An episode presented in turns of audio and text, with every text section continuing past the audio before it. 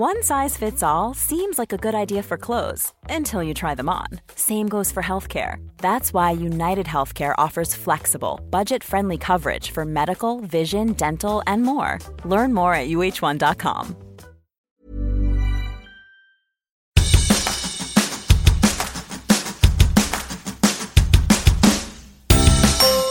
Hola, soy Hanna Fernández, profesional de la comunicación, emprendedora y apasionada del bienestar y del crecimiento personal. Bienvenidos a mi podcast.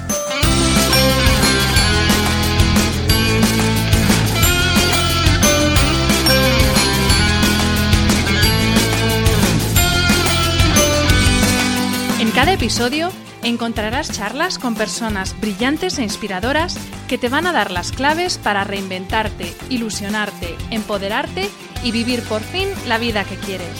Personas que con su trabajo diario y con su ejemplo están cambiando el mundo. Hablaremos de todas las esferas del bienestar sobre las que puedes actuar para empezar ya a vivir bien de verdad. Relaciones personales, equilibrio emocional y mental, trabajo, salud, sostenibilidad, finanzas, emprendimiento y crecimiento personal.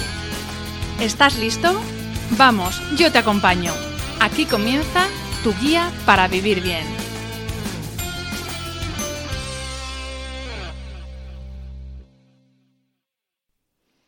En un mundo en el que el aspecto físico está por encima de todo, y cuando digo todo es todo, por encima de la salud, de los sentimientos e incluso de la propia vida, cada vez son más las voces que se levantan contra la tiranía de lo exterior para poner en valor el interior. Seguro que muchos de los que estáis escuchando habéis sufrido esa tiranía desde bien pequeños. Gordo, cuatro ojos, gafotas, carapaella, enano. Cualquier motivo era válido para convertirlo en escarnio y burla de toda la clase. Por desgracia, eso que muchos adultos aún entienden como chiquilladas propias de la edad ha llevado a muchos niños y adolescentes a la autolesión, a trastornos muy serios y, por desgracia, en algunos casos, al suicidio. Para hablar de todo esto, cuento hoy en el podcast con Miren Haurne. Soy Mimi XXL en redes sociales, autora del libro La Venus que rompió el espejo de la editorial Zenith y una de las abanderadas del movimiento Body Positive en nuestro país. Su libro es un bálsamo para los que alguna vez hemos sufrido ese escarnio, en el que me incluyo porque durante muchos años fui la gorda de la clase por tener unos kilos de más pero también es una lección contra todos los gordofóbicos que creen que cuantos más kilos pesa una persona, menos vale. Defiendo la salud por encima de todo, menos de una cosa. El respeto a las personas, tengan el aspecto que tengan y pesen los kilos que pesen. Comenzamos. Hola Miren y bienvenida al podcast de Hanna Fernández y muchísimas gracias por estar aquí esta tarde hablándonos de tu vida. No, gracias a ti por invitarme, faltaría más. Miren, para quien no te conozca, cuéntanos quién es Miren Jaurne.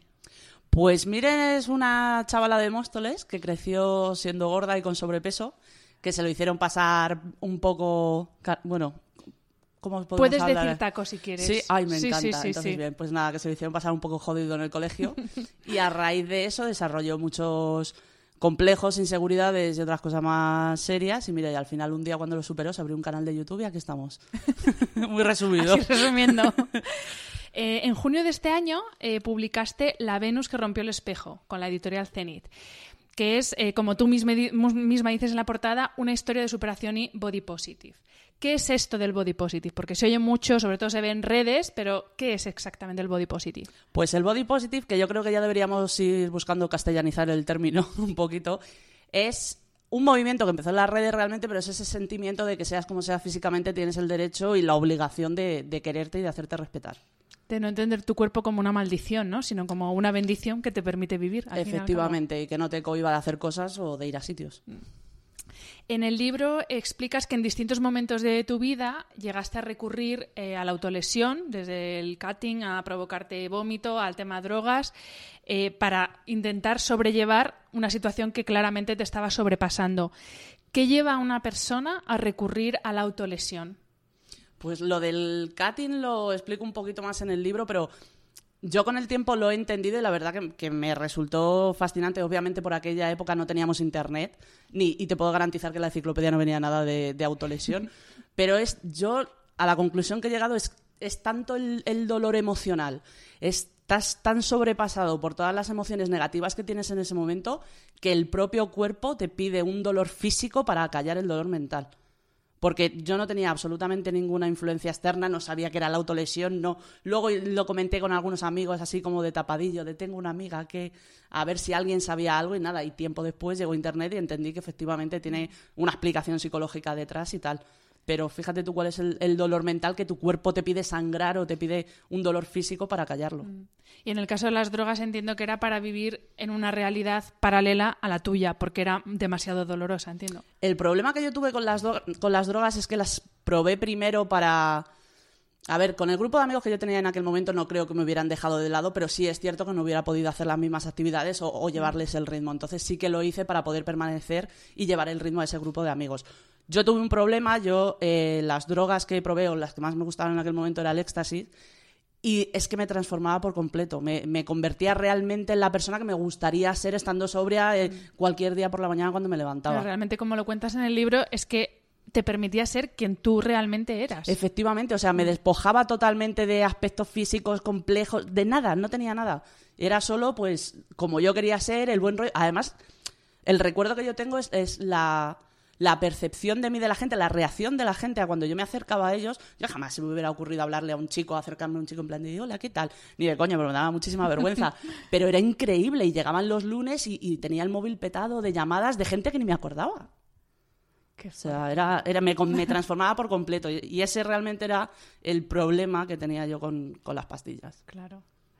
Eh, bueno, quiero hacer un inciso eh, para agradecerte que hayas verbalizado eh, a través de tu libro algo que muchos de nosotros hemos sufrido cuando éramos pequeños. Lo comentábamos antes de empezar la entrevista, cuando has llegado. yo he sufrido en primera persona lo de ser la vaca o la novia del toro en el cole porque tenía mm, pues, unos kilos de más, pero igual que yo era la gorda de la clase, pues estaba el gafotas, estaba la de los granos, estaba la palillo, o sea, Todos todo, teníamos algo. Em, hay personas que todavía no entienden que esto es bullying, que, no es que uno sea el graciosete de la clase, que es realmente acoso, que no hace falta que te den una paliza de muerte en el patio del colegio para considerarlo una situación grave. ¿Dónde está el límite entre una chiquillada, una cosa de niños y realmente bullying o acoso? Pues yo creo que la línea que distingue el, a la famosa frase de son cosas de niños del acoso está bien clara. O sea, no es una cosa que digas, no, es que ha cruzado una línea. No, no, yo creo que la línea que lo diferencia estaba muy clara. Cosas de niños puede ser que un niño en el cole a ti te diga fotas y tú le digas imbécil o, le compares el insulto, ¿no? Un gafotas por un pecudo o lo que sea. Y se quede en eso. Y otra cosa es que de forma reiterada, una o varias personas, porque normalmente cuando uno empieza no se suele quedar en un uno a uno, se mm. le suma más gente. Cuando de forma reiterada se le está em, victimizando o señalando a una única persona que ya te ha dejado saber que lo que le dices no hace gracia. Porque a lo mejor tú a mí, de, forma de colegueo, me dices la primera vez, anda gorda, y te digo, oye, no me ha gustado. Pues en ese momento debería terminar. Mm. O cuando lo están haciendo sabiendo que está haciendo daño. Es que yo creo que la línea es súper clara. La gente que dice, bueno, son cosas de niños. Quien no vea la diferencia necesita gafas. Tiene un problema. Sí, sí, totalmente. Mm. Mm. Em, Dices en el libro que los primeros años que tú recuerdas de tu infancia eh, fueron años felices, tenías tus amigos y no importaba, o sea, eran tus amigos, no era ni la gorda, ni el bajo, ni el flaco, ni el feo, tal. Eh, pero eh, de repente todo cambia y de hecho llegas a afirmar en el libro que, tu, tu, intención con el libro es derrocar la idea de que la infancia es feliz y de que la adolescencia es la mejor época. ¿En qué momento los niños nos convertimos en unos cabrones? Porque hay gente que habla de la inocencia de los niños, pero yo personalmente creo que hay una determinada edad en que nos convertimos, eh, en general, en un poquito cabrones. y yo no acabo de saber o de entender de quién es la culpa, porque claro, no nacemos así, eso lo tenemos que aprender, lo tenemos que ver. ¿De quién es la culpa? Es que yo no creo que haya culpas, puede haber responsabilidad. responsabilidad. Responsabilidad, cada uno en su casa con sus hijos debería tenerla de la, de la educación que da a sus hijos y más o menos garantizar lo que el hijo vaya a hacer fuera de casa. Yo afortunadamente sí tuve una infancia muy feliz. Lo hablábamos antes de empezar, de empezar la entrevista. Eh, los niños cada día están más espabilados. Nosotras cuando llegamos al instituto, somos de la misma quinta, con 14, 15 años éramos aún bastante pavas y bastante inocentonas. Hoy día los niños de 10, 11 años están espabiladísimos. O sea, yo creo que sus, sus 10, 11 son mis 17 casi. Seguramente. Y yo creo que la responsabilidad está tanto en los centros, como, obviamente con los que son los adultos, los profesores o el cuerpo del profesorado, y en casa de los padres. Que los padres yo también tengo esa sensación de que utilizan un poco el, llámalo colegio, instituto, el centro que sea, ¿vale? Pero lo utilizan un poco como yo lo suelto aquí para irme a trabajar mis ocho horas y luego por la tarde pues ya veré qué hago con ellos. Entonces la responsabilidad es de quien tiene un hijo porque la ha adquirido en el momento que lo ha parido, que lo ha tenido.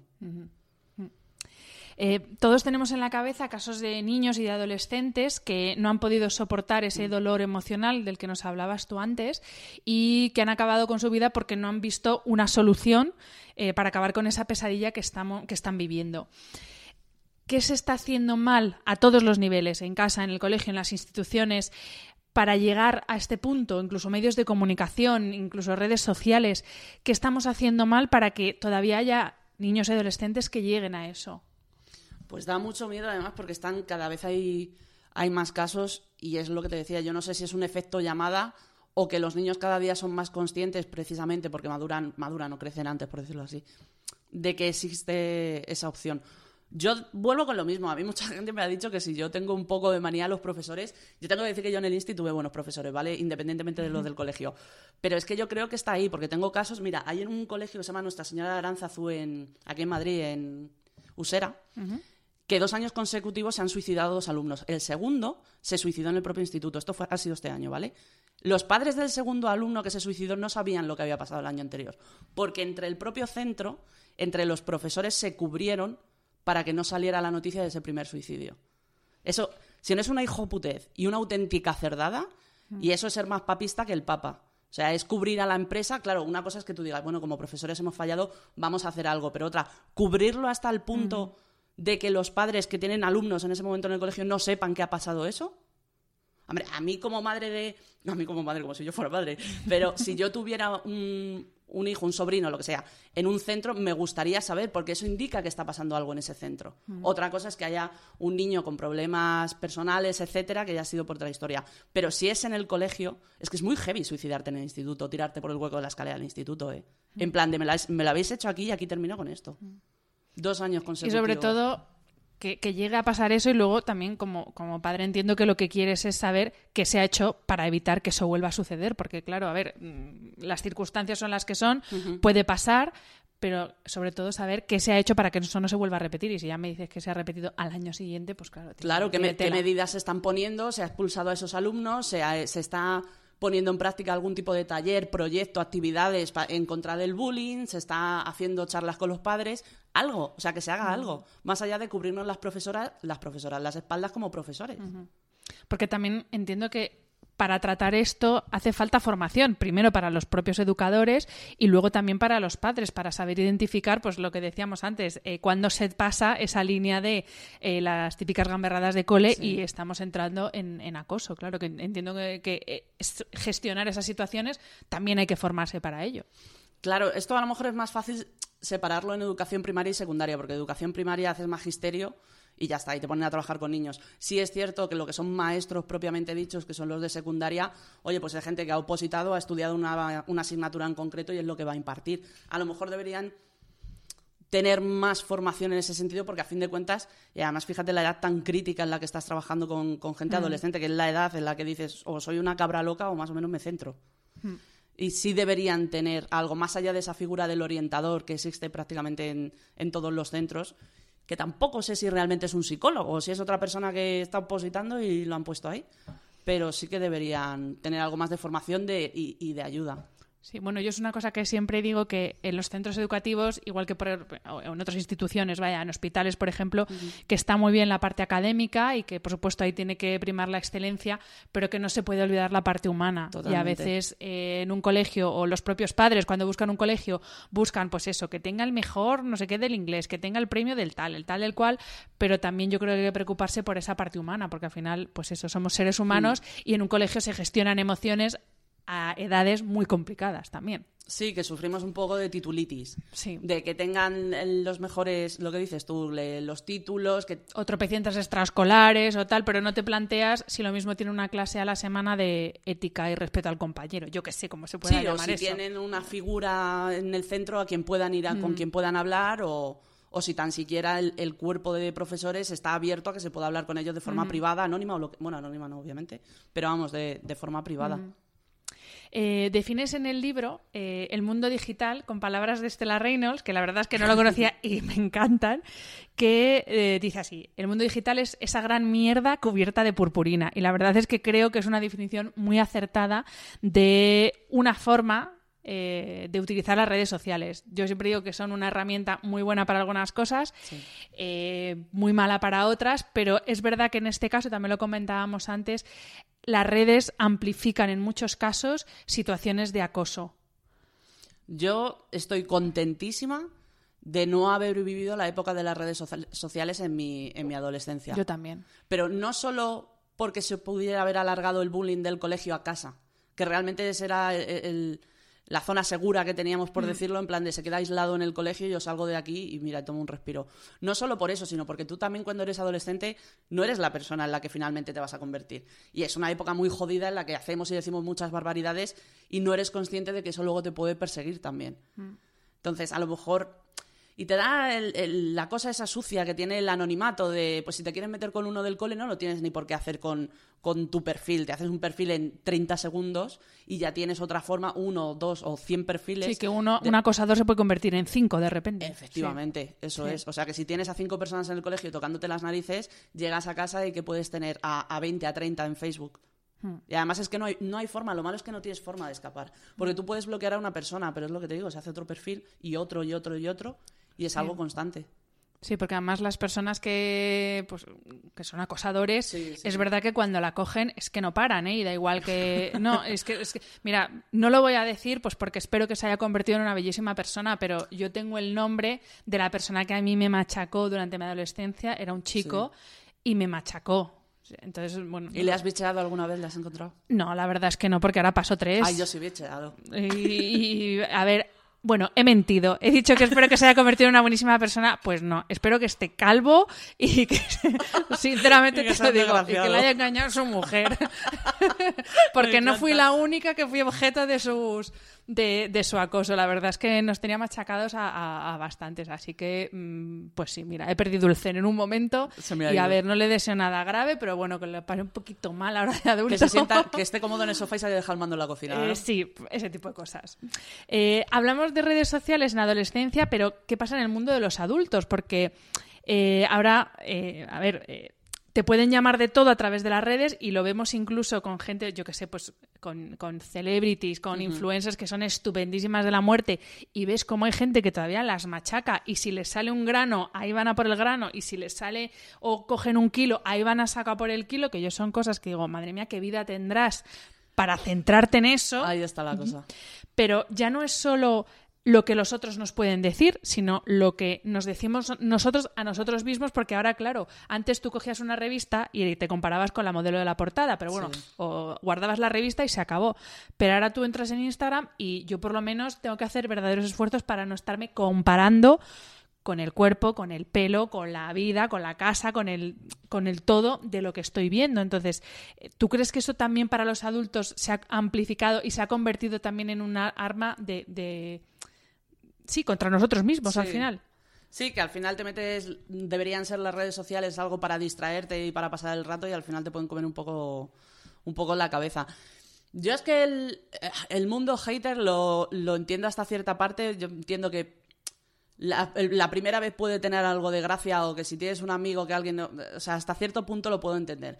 Pero esta gente que se, que se obceca, que es, que es el fin de su vida, es meterse contigo, de- bueno, viene un poco de lo de hacerse varias cuentas, se hacen varias cuentas solo para machacarte. Y, y es que hay muchas veces, además te lo digo yo, que, hay- que tienes la sensación de que la gente a la que no le caes bien te sigue con más ahínco y con más, con más interés que la gente a la que le caes bien, que dicen, ah, pues mira, algo de miren, pero los que les caen mal están ahí los primeros, no fallan.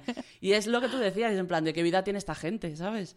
O sea, preocupaos un poco de que mejore un poco vuestra vida y vaya mejor. Y luego con el mundo, a mí no me gusta la palabra influencer. A mí siempre que me han dicho lo de influencer me rechina bastante, porque para mí un influencer es una persona que quiere fingir que su vida va bien, que su vida es perfecta. Y como he conocido ya tantos por detrás, que, que ni de lejos, es como... yo no tengo la suerte de no caer en eso. Y además lo que intento reflejar en mis redes es en plan de tía.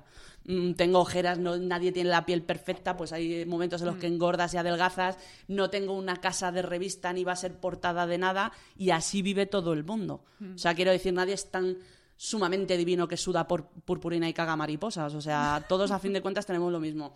Y creo que como adultos sí que tenemos que tener un poco o, o ejercitar esa perspectiva de vale, pues me voy a quedar con el mensaje positivo que pueda sacar de esto, pero tampoco me voy a creer a pies juntillas todo lo que estoy viendo en, en redes. ¿Tú tienes haters ahora? Joder, ¿cuántos quieres? Ponme cuarto y mitad. Pero me refiero de los serios, o sea, de, de Sí, sí, gente que sí. van... ¿Y qué tipo de, de cosas? Y es que la verdad que no, no me da Pues tiempo mira. porque, bueno, luego os diré el perfil de Miren si no, lo, si no la seguís, pero es que tiene una cantidad de, ya no de seguidores, de lo que se llama engagement, que Sí. es interacción dentro de tu cuenta, que es que es para ponerte ahí unas vacaciones enteras y pin, pin, pin, pin, pin y ponerse a leer. Nada, no puedes. ¿Qué te dicen? Mira, me han llegado al punto de contactar a, a un familiar y a una amiga para decirles que, o sea, es que tienen esta obsesión de que tú les caes mal. Y entonces tienen que justificar el por qué le caes mal. O sea, no les vale con me cae mal. Es, no, esto es mentira. Y no, seguro que por hacer esto está cobrando. No, y seguro que esto no se ha esforzado lo suficiente y tal.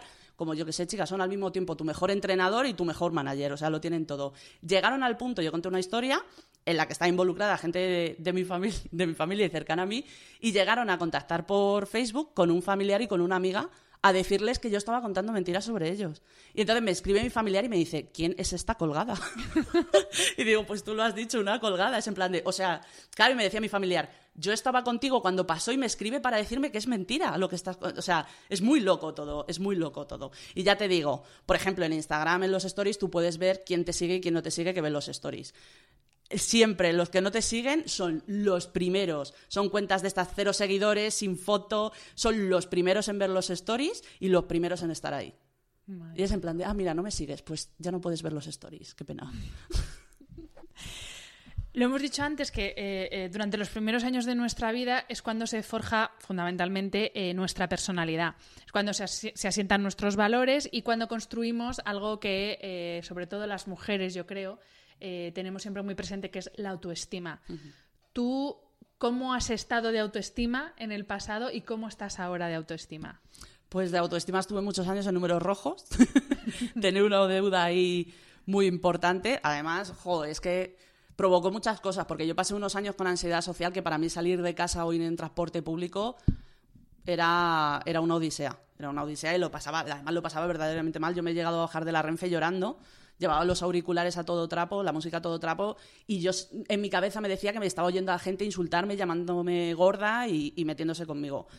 Y ahora ando de autoestima, pues, pues la verdad que muy bien. Y fíjate tú que en este último año que he estado escribiendo el libro y he pasado más tiempo sentada y tal, he engordado, pero la autoestima sigue igual. Es un terreno que ganas ahí y luego como que no lo sueltas. O por lo menos en mi caso. Yo me gustaría pensar que todo el mundo igual. No, es que es algo que dices en el libro que eh, lo que tú vales no depende de cuánto pesas, que eso es una cosa que, muchas veces asociamos directamente cuantos más kilos menos valgo. Parece que es como Sí, ¿no? in- la- in- eh, ¿cómo se dice? la- no- no- Inversamente proporcional. Exacto.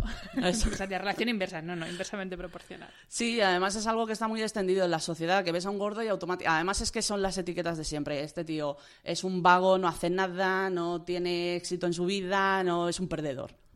Van, van de la mano. Huele mal, como dices en el último vídeo que has subido en el Insta. Es que es verdad. Yo me quedo con cosas muertas, de verdad. Eso. Todos los gordos solemos mal, somos unos vagos, no Qué tenemos éxito. más lógica, desde luego. Es que no, no- es como, me parece como muy medieval. En, en la época medieval veías un gordo y decías, mira, tiene dinero porque puede comer carne, por eso está gordo. Pues ahora es como está gordo, eso que es vago y huele mal y, y es un perdedor.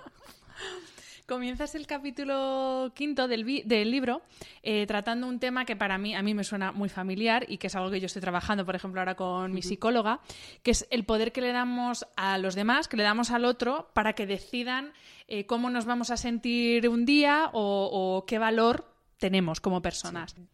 Y en lugar de buscar nuestra aprobación, buscamos la aprobación de los demás. Entonces le les damos, pues eso, lo que tú dices en el libro, les damos el poder de decidir sobre nuestro estado de ánimo. Y es una cosa además que está muy potenciada con las redes sociales. Es cuántos likes voy a tener. No he tenido tantos likes como la foto anterior. Es, otra parte también de las redes sociales. Pero es cierto, a ver, yo no soy muy amiga de la frase que dice hace daño quien, quien puede, no quien quiere. No es cierto. Porque yo no sé cuánta gente de la que nos está escuchando, pero a mí me ha pasado ir por la calle y que pase un coche con un tío que no conozco que me diga gorda y me jode el día. Hmm. Y ese tío no me conocía de nada, no, técnicamente no debería tener el poder de estropearme el día y sin embargo lo hizo. O sea que esa frase no soy muy, muy amiga, pero sí es cierto que lo que hay que trabajar es y además es una cosa constante, diaria, de, de, saber lo que nosotros valemos y lo que tenemos a nuestro alrededor. Oye, si no nos gusta, pues hacer lo posible por mejorarlo para que si se da esa situación que llega un capullo o X o en redes sociales y no, no tienes esa no solo la aprobación, sino que te pueden decir algo negativo que, no melle tu día, que no te estropee el día ni tu autoestima, porque tú sabes realmente lo que, lo que tienes. Em, muy relacionado con todo el tema de la autoestima, obviamente está el tema de los complejos. Pues eso, que si estoy gordo, que si tengo poco pecho, que si tengo poco pelo, que si soy un negado para esto, para lo otro. ¿Tú encuentras explicación a esta afición que tenemos eh, de torturarnos, de autotorturarnos con estas cosas? Yo creo que viene porque tenemos súper presente en todo momento lo que van a pensar los demás y, lo, y ese concepto que tiene la sociedad de lo que estéticamente está bien y no está bien. Yo creo que viene de ahí, porque yo de pequeña yo he estado siempre por encima del peso medio, a lo mejor ahora sí que tengo mucho más sobrepeso comparación de lo que tenía de, pequeña, pero yo siempre he estado gorda y, yo de pequeña, como cuento en el primer capítulo del libro, tenía barriga y a mí me daba igual. Sin embargo, llegó una época que, oye, que lo de tener barriga no me hacía ni gracia y lo de ponerme un bañador ni, ni se me ocurre. Pero por eso es de nuevo el hacer el ejercicio de, saber lo que valemos y de que valemos más allá de, la talla que usemos o de lo que pesemos para que no te, afecte. A mitad del libro eh, eh, hablas y lo pones en mayúsculas de algo que yo creo que sigue siendo un tabú en, nuestra sociedad, que es la salud mental. Mm. Eh, lo dices en el libro, si se te rompe un brazo, pues vas al traumatólogo y te lo arreglan. Si tienes una infección, vas al médico, te dan un antibiótico y se arregla. ¿Por qué todavía somos tan reacios, incluso miramos como raro al que dice que va al psicólogo cuando es lo más normal, que es otra parte del cuerpo, nuestra mente, y cuando hay algo que no va bien, lo lógico es acudir a aquel profesional que te puede ayudar? ¿Por qué crees tú que sigue siendo un tema tan tabú? Y recogiendo lo que acabas de decir, no solo es otra parte de nuestro cuerpo, yo creo que es la más importante.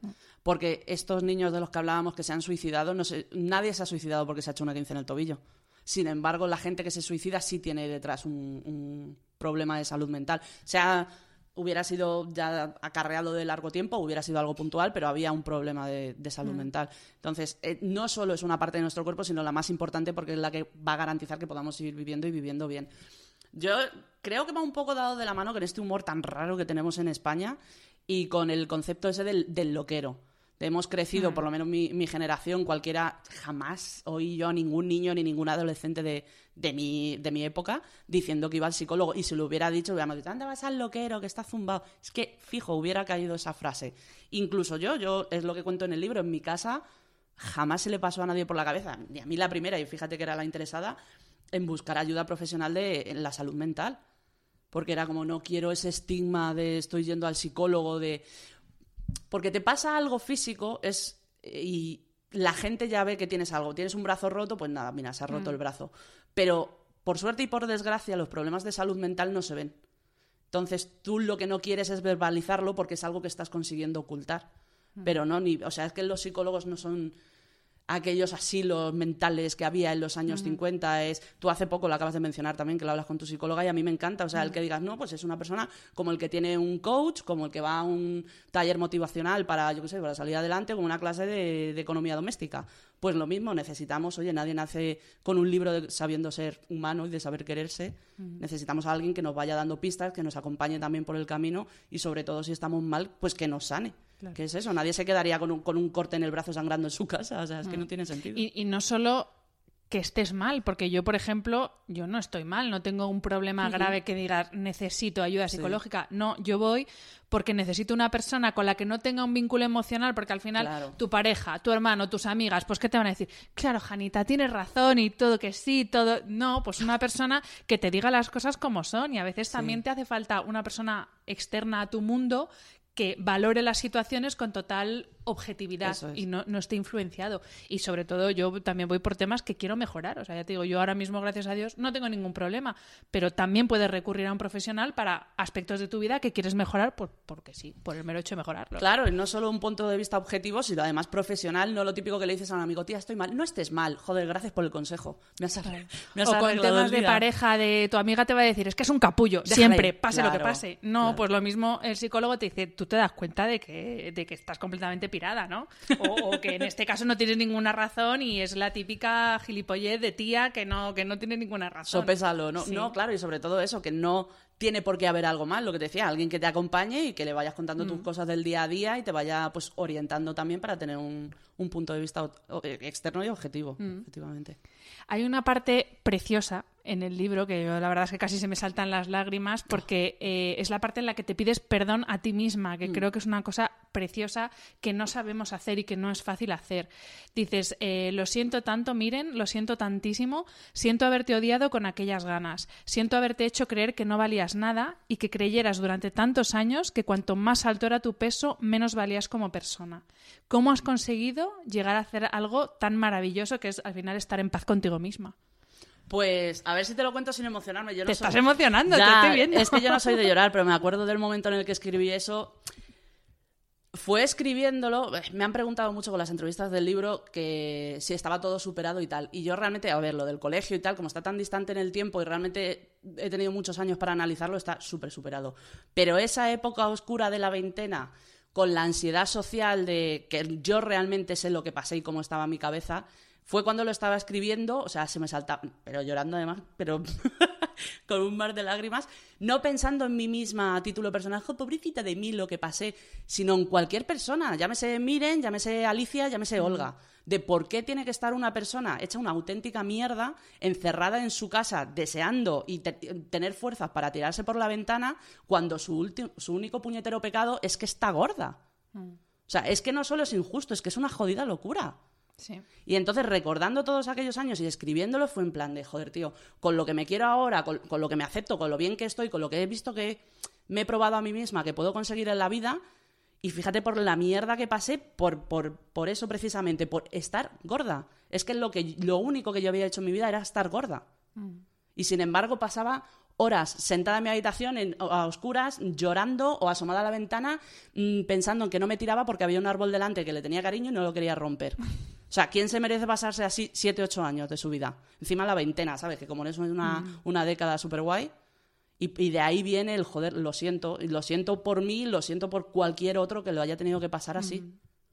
Después de esa época, ¿has vuelto a sufrir, porque luego has entrado a la universidad, entiendo, o formación superior, el mundo laboral, ¿has vuelto a sufrir algún episodio, alguna situación de acoso? No, no, no, acoso no. Además es que a mí me pasó me pasó una cosa muy graciosa. Que, pues, que, vi un cambio de 180 grados, o sea, toda la personalidad, el carácter, el defenderme a mí misma, todo eso que no tuve durante tanto tiempo, me vino de golpe. Y a raíz de cierto punto, de empezar a quererme a mí, más a mí misma, de demostrarme que podía hacer cosas, desarrollé, tengo muchísimo carácter y muy mala leche además. y entonces en, los trabajos, por lo menos a la cara, nadie me ha dicho nada. Y si me han dicho algo, mira, en el vídeo del otro día además contaba, el que he mencionado antes, eh, lo del tipo este que estábamos en el office del trabajo, que yo no le conocía de nada, y sintió la necesidad imperiosa de, venir a, meterse conmigo porque estaba comiendo verdura. Estaba comiendo, pues me había preparado la comida y se me quedó mirando por encima del hombro y me dice, anda que ibas a estar así si comieras siempre eso. ¿Qué pasa? Que la anécdota no terminó ahí. Claro, el tío eso fue calentito también. Porque no me voy a callar. En otra época sí me hubiera callado y me hubiera ido rumiendo eso a casa y, me hubiera jodido el día por completo. Mm. Pero fue en plan de que tú que no te conozco de nada, que eres un pringado, me perdona, en absoluto. Así que ese cambio que di y, el encontrar de repente todo este, este carácter, personalidad, amor, propio, el, que te salga el querer defenderte a ti mismo, la verdad que me ha ayudado también a no encontrarme. Ha podido haber chascarrillos por detrás y sé que ha habido comentarios o que ha habido tal, pero desde luego a la cara y que me afectaran o que afectaran a mi vida laboral, no. No, no, no ha habido. Antes hablábamos de las redes sociales mal utilizadas, pero también pueden ser una herramienta muy buena y de ayuda para muchas personas. Tú tienes un perfil en Instagram, que es eh, soy Mimi XXL, eh, en el que, bueno, lo has dicho antes, muestras tu vida, además tal y como es, o sea que el día que tienes caraculo lo dices y no pasa nada. Em, y, bueno, muestras sencillamente una vida totalmente normal, como la de cualquier persona, tú en tu talla y otras personas en su talla. Ya está, es que tampoco hay más diferencia. ¿Para ti ha sido terapéutico el uso de las redes sociales para hablar de todo este movimiento de body positive que, que hablábamos antes? Para mí, el abrir, sobre todo, em, más que Instagram, porque Instagram es un poco. Tiene su parte de, postureo, como es poner una foto y ya está, tampoco mm. te puedes expresar ni nada, pero sobre todo el, el canal. Yo al principio de abrir el canal me acuerdo que grababa los vídeos, los primeros vídeos, aparte de que no tenía todavía soltura delante de la cámara, pero súper tiesa, recta, porque luego cuando los editaba era en plan de, ¡buah! Que he girado la cara y se me nota un montón la papada. O que el plano estaba muy abierto y se me ve todo el Michelina y toda la barriga y tal. Y, cada, con cada vídeo que editaba, eso a mí, vamos, yo a mí misma me he pagado, me he pagado la terapia, te lo digo, editando vídeos. E incluso recientemente, porque ya te digo, el año pasado he, cogido, pues yo qué sé, 12, 14 kilos como mínimo mientras estaba escribiendo el libro. O sea que me ha salido caro. Y hace poco fui a una entrevista en la tele que cuando me vi me quedé muerta. Digo, madre mía, si es que, pero fue en plan de, pues si es que es lo que hay, chica bueno, pues igual que los has cogido, los puedes perder, vaya, que no es una cosa definitiva. en esta vida solo hay una cosa definitiva. Pero por lo menos el que no te arroje al abismo, el decir, madre mía, con qué aspecto no, soy una mierda porque peso 12 kilos claro, más. Claro, pues es ser consciente de decir, oye, pues si no estás contenta, haz algo al respecto, ¿qué mm. haces? ¿Sabes? Pues actívate y ponte, ponte las pilas. Igual que ha sido terapéutico para ti, entiendo que has sido de mucha ayuda para muchas personas. Te escriben muchas, entiendo que sobre todo chicas, no sé si también te escriben chicos, pero ¿qué historias tan heavy tienes que leer o escuchar a través de tus canales? Pues normalmente eran, eran por escrito, pero ahora este verano que hemos estado haciendo las, las firmas de los libros han sido en persona.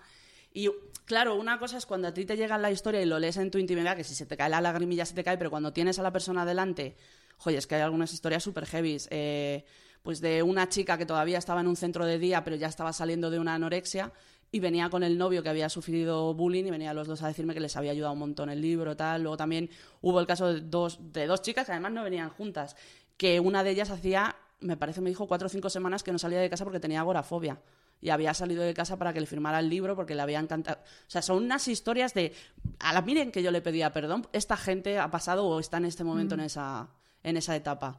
Y te llegan historias de verdad, o sea, como la mía y cien mil veces peor, por desgracia, que, que, que dices, es que no te mereces estar pasando por eso. Mm. Todo por... A ver, agorafobia a lo mejor no conozco, no, no, tengo conocimiento de psicología, entiendo que puede haber otros factores en, en juego, pero lo que son desórdenes alimenticios, cuestiones de, de autoestima, etcétera, pero todo por una puñetera talla, tío. O sea, mm. es que es por lo, por lo que ponga en la etiqueta de tu pantalón. Es que es acojonante, en serio. Sí. Sí, sí, totalmente. Hace tiempo yo publiqué en, Instagram la portada de una revista inglesa que, bueno, en la que aparecía una modelo XXL. Yo la verdad es que cuando subí la foto para mí, o lo entendí como un triunfo de la diversidad frente a, los cánones establecidos, que sobre todo en revistas femeninas, pues son lo que son, y de ahí no se sale, lo que es la talla 36. Pero em, Sí que es verdad que luego hubo amigos profesionales del ámbito sanitario, pues médicos, nutricionistas, que me hicieron ver que tampoco está bien hacer apología de eh, bueno, del, del, sobrepeso. Yo la verdad que no lo entendí como apología del sobrepeso. Yo soy partidaria de que cada uno esté como quiera estar. Es que al final tampoco puedes, o sea, mientras que las personas sean felices, creo que una persona con, yo por ejemplo que tengo sobrepeso y sé que estoy mucho más en forma que personas que tienen una talla 34 o 36. Pero sí que es verdad que entiendo que hay, hay una parte eh, que también hay que cuidar en ese sentido, por, sobre todo por temas de salud, ya no por tema estético, sino por temas de salud. Pero también es lo que tú decías antes, que por el hecho de tener sobrepeso automáticamente eres un vago redomado, que solo comer donut, que no te mueves, que efectivamente. Eh, tú cuidas tu salud, ya la mental ya lo sabemos, pero la salud física de alguna manera sí que te he visto alguna foto en Insta, yo es que soy más de Insta que de YouTube. sí que te he visto alguna foto de, de que haces deporte, pero bueno, no sé, haces deporte, eres real fooder o sencillamente en tu libertad dices, yo es que solo quiero comer donuts y no pasa nada. No, ahora desde que me he mudado además me lo propuse. Eh, me he mudado ahora en verano, me he comprado un piso y dije, bueno, vivo en una zona verde, hay un cinturón verde cerca de mi casa y dije, esto me va a venir Voy a guay. verde. Salgo, sí, sí, sí, digo, salgo de, de Móstoles ya, que, que son solo edificios y gris por todas partes. Y sí que me propuse, precisamente por lo que te contaba, que había engordado este año con estando sentada tantas horas, el cuidar más mi alimentación, el entorno en el que estoy me anima mucho más a salir a andar, a salir a dar una vuelta, aunque sea en plan de, bueno, pues como no es una zona que no conozco, pues me voy a coger hoy este camino que va por- a ver por dónde tiro. El otro día terminé en un arroyo, digo, anda, mira tú qué bien, pasa un arroyo por aquí. Entonces, en ese sentido, sí, con la alimentación lo mismo. Yo había caído mucho eh, este último año, que no le quiero echar la culpa al libro, pero en trabajo de informática estoy sentada, el canal de YouTube estoy sentada y sentada escribiendo un libro, pero al final es que eh, caí mucho en pedir mucha, mucha comida. Rápida. Y ahora nada, ahora y ya es que estoy- lo, lo mismo el poquito ejercicio que hacías de ir a un sitio a comprar No, la comida hecha, ahora ya no tienes ni que hacerlo. hacía poco, eh, poco ejercicio y que pedía la comida, pues apaga y vámonos. Entonces ahora sí que estoy ahí dándole más a salir a andar, a descubrir la zona en la que estoy y cocinando más en casa y más haciendo mi- mis recetillas. Pero desde luego, además, es algo que me había propuesto a principios de año y que no lo llevaba ahí en, en cola, pero desde que me he mudado sí. Guay. Sí, sí, estaba, estaba guay, la verdad. Tenía, tenía ganas de ello. Eh, vamos a ir terminando ya la entrevista, miren. Oh. Eh, pero bueno, y para terminar me gustaría saber qué le dirías, siempre termino con qué le dirías a tu yo de hace 10 años, pero eh, hoy lo vamos a hacer un poco diferente y te voy a poner cuatro, como cuatro casos de cuatro personas diferentes, ¿vale? ¿Qué les dirías para empezar a padres que nos escuchen? Eh, que piensen que sus hijos pueden estar sufriendo una situación de acoso en el colegio o en pandillas o lo que sea, o en, o en otro ámbito que no sea solo el del cole, ¿qué les dirías para que sean ellos los que hablen a sus hijos y que los hijos tampoco se sientan agredidos? Lo primero que les diría es, eh, claro, es que dices, dependiendo también de la edad del niño, cómo hablas con un niño, porque un niño que sufre acoso suele tener miedo a contarlo en casa porque le han dicho, como cuentes algo en casa va a ser peor. Siempre puedes involucrarte más eh, yendo al colegio. Yendo al colegio, actividades, si hace actividades extra- extraescolares, ir a ver cómo se relaciona con los otros niños, ir en jornadas de puertas abiertas al colegio o directamente llamar al jefe de estudios, al director y decir, oye, pues quiero quedar a ver, tener relación también con los otros padres te ayuda. Y en casa, al controlar las redes sociales. Es súper importante. Obviamente un chaval de 16 años no te va a dar la cuenta de Instagram porque no te la va a dar, pero por lo menos estar al tanto y estar al día y con una cuenta externa sí que puedes ver a quién sigue tu hijo o quién sigue a tu hijo. Entonces todo lo que esté al alcance de tu mano, hacerlo, hacer el ejercicio no solo de mandarle al colegio y ya está. Sobre todo si tienes la sospecha de que puede estar pasando algo. Hablando del colegio, justo ahora que mm, esto lo vamos a emitir el día 9 de septiembre, que creo que es cuando empiezan casi Sí. todos los colegios, ¿qué les dirías a los profes que nos estén escuchando como herramienta para que ellos también puedan ser capaces de identificar situaciones que pasan de ser la típica gamberrada a ser situaciones graves? A los profesores les diría que yo entiendo que están muy mal pagados para la labor que, que llevan a cabo y que entiendo que es tiene que ser horrible tener a 30 cafres gritando en clase y o incluso que a alguno le tengan miedo porque hemos visto desde luego vídeos que, que dan pavor. Pero que piensen que está en su mano el que alguna de esas personas que tiene sentada adelante no se quite la vida. Y que si pueden hacer algo por evitarlo, que piensen en lo que le acarrea- acarrearía luego el resto de su vida llevar esa culpabilidad de, joder, a lo mejor si hubiera hablado con el jefe de estudios o hubiera preguntado a otros profesores que qué tal en sus clases, que si estaban viendo lo mismo que yo, hubiéramos podido evitar algo. Y que conste que tampoco estamos eh, echando la culpa eh, a los no, no. profesores, porque a mí me consta que me escuchan muchas profesoras, eh, sobre todo profesoras, y, a- y- y muchas veces no es con mala intención, es sencillamente desconocimiento. Entonces también, Claro. si tú como profesional de la educación no sabes cómo afrontar determinadas situaciones, jolín, aprende, busca ayuda para que alguien te enseñe a identificarlas y a gestionarlas, ¿no? Claro, eso es. Eh, la tercera situación es, ¿qué les dirías a personas que nos estén escuchando y que puedan estar sufriendo algún tipo de acoso, sea en el cole, en el trabajo, donde sea? Si es en un centro educativo, yo diría que lo hablaran. Que, claro, es que también depende de la edad, pero bueno, que no se crean cuando les dicen que va a ser peor si lo cuentan, porque esa es la trampa. No, desde luego no va a ser peor si lo cuentan. Si lo cuentan es cuando va a mejorar. Y que no crean que ellos llevan las de perder, que, las que lleva, el que lleva las de perder es el abusón. Y sobre todo que intenten tener, es difícil pedirle esto a un niño, pero que intenten tener la visión de futuro de que en un par de años esa persona no va a estar en su vida. O sea, claro, tú, tú vives en tu micromundo del colegio, con 12 años no piensas cuando tenga 18 no te voy a ver la cara, pero que lo sepan que es así. Y si fuera en el trabajo, El trabajo es, es complicado y, y como nunca lo he vivido, pero yo si lo hubiera pasado o si lo presenciara, desde luego lo comunicaría a un superior. Y si es un superior, siempre tienes, tienes que tener un sindicato, tienes que tener un grupo de compañeros que te puedan respaldar, tienes que tener un enlace sindical y tiene que haber sobre todo alguien por encima de esa persona a quien tú puedas recurrir. Y si la cosa, oye, pasa de castaño oscuro, pues se planta una denuncia y aquí paz y después gloria. Y ya para terminar, eh, si tuvieras delante a la Miren niña y Miren adolescente, ¿qué le dirías? Ay, a la miren, ni- a la miren niña, pues mira, le daba un besito porque me caía muy Muy maja. Sí, aquella pequeña era muy pispireta, era muy feliz. y a la miren adolescente. Uf, es que esa hubiera sido una conversación interesante, porque como adolescente sé que hubiera reaccionado en plan de no me importa lo que me estás contando, no me contes tu vida y luego me hubiera ido a llorar a casa, eh, pero me diría que, que siguiera, que no dejara que me afectara tanto y que valorara lo que tenía en ese, mo- en ese momento y que intentara juntarme con mejor gente. Que en, un, que en un futuro las cosas iban a salir bien, que todo iba a salir bien, que aguantara ahí. Y, y quizá que pidiera ayuda. Que, hombre, a lo mejor si hubiera tomado esos pasos en la adolescencia, una vez llegada a la veintena no hubiera, no hubiera hecho tanta falta. Pero bueno, oye, por supuesto sí. Que además en la seguridad social también hay, Efectivamente. efectivamente. también lo hay. Pues miren, eh, muchísimas gracias. Eh, gracias por el libro, en primer lugar, porque lo vuelvo a decir. Yo hay frases que he leído que, que las siento como mías. Que las podrías haber escrito tú. Absolutamente.